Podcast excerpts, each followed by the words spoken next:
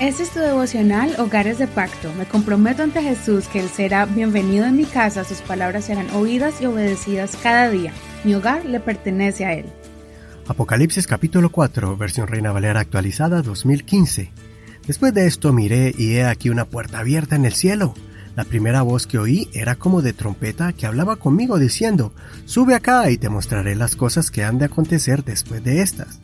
De inmediato estuve en el Espíritu y he aquí un trono estaba puesto en el cielo, y sobre el trono uno sentado. Y el que estaba sentado era semejante a una piedra de jaspe y de coralina, y alrededor del trono un arco iris semejante al aspecto de la esmeralda.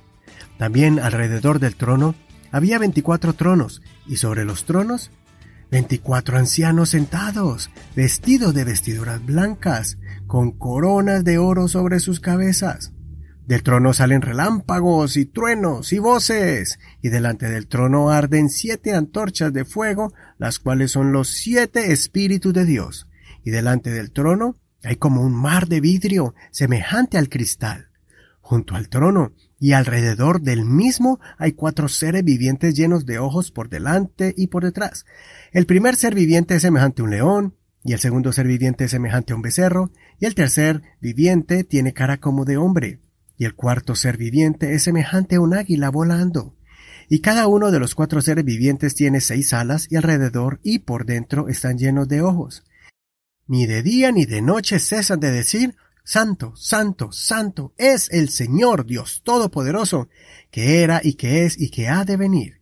Y cada vez que los seres vivientes dan gloria y honra y alabanza al que está sentado en el trono, y que vive por los siglos de los siglos, los veinticuatro ancianos se postran delante del que está sentado en el trono y adoran al que vive por los siglos de los siglos y echan sus coronas delante del trono diciendo, Digno eres tú, oh Señor y Dios nuestro, de recibir la gloria, la honra y el poder, porque tú has creado todas las cosas y por tu voluntad tienen ser y fueron creadas. En el capítulo de ayer notamos cómo Dios le dice a una de las iglesias que retengan lo que tienen para que ninguno tome su corona. En este capítulo podemos notar que Dios se preparó para revelarle a Juan los acontecimientos que vendrán en el futuro. El Señor le hizo la invitación a Juan para que suba a su presencia y mire un acontecimiento celestial. En medio de seres celestiales con figuras que simbolizan dones y virtudes, el Señor recibe adoración de ellos. También notamos a veinticuatro ancianos que arrojan sus coronas delante del Señor. Según la interpretación de algunos eruditos y teólogos, los veinticuatro ancianos representan a los creyentes en el Señor desde la antigüedad hasta ahora, los del antiguo pacto y el nuevo pacto. Esta escritura concuerda con las coronas prometidas en el Nuevo Testamento. Esas coronas son las recompensas que el Señor nos da cuando somos fieles a Él. Las coronas representan el premio por haber sido perseverantes aquí en la tierra, soportando menosprecios de nuestros amigos o familiares. La Biblia registra algunas coronas que recibirán los que se muevan con fe y con valentía. Todo aquel que viva una vida abnegada para Él tiene esperándolo coronas y recompensas en los cielos. Quiero leerle los versos bíblicos donde se encuentran estas coronas. Algunas de ellas son la corona de vida. Santiago capítulo 1 verso 12. Dichoso el que hace frente a la tentación, porque, pasada la prueba, se hace acreedor a la corona de vida, la cual Dios ha prometido dar a quienes lo aman. La corona de justicia, según Timoteo capítulo 4, verso 8.